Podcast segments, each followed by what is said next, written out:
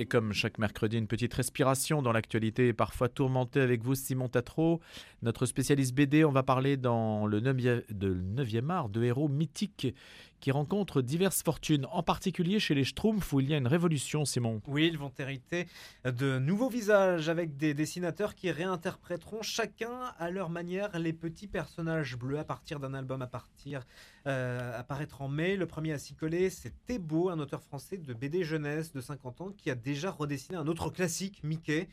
Thébault explique dans le dossier de présentation de l'album avoir tâtonné mais trouvé le style adéquat pour, entre autres, la Schtroumpfette sans talons, le Schtroumpf costaud sans tatouage ou encore le Schtroumpf à lunettes et bien sûr Gargamel le sorcier qui est leur ennemi juré. Et vous avez pu voir les nouveaux graphismes des êtres bleus en avant-première oui, on est loin de l'univers de Peyo, le papa historique des Schtroumpfs. Peyo, c'était l'école franco-belge et un style tout en rondeur. Avec Thébault, c'est bien plus nerveux, moins enfantin.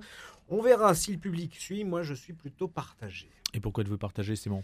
Eh ben, c'est vrai que moi j'ai grandi avec les Schtroumpfs traditionnels. C'est l'habitude. Voilà, c'est l'habitude. On a du mal à, se faire un nouveau graphisme. Les reprises dans le 9e art rencontrent des résultats mitigés. Oui, plusieurs auteurs ont ainsi repris à leur manière le cowboy Lucky Luke, créé par un autre belge, Maurice. HD a repris la série avec un certain succès, surtout une vraie continuité, une fidélité dans le dessin.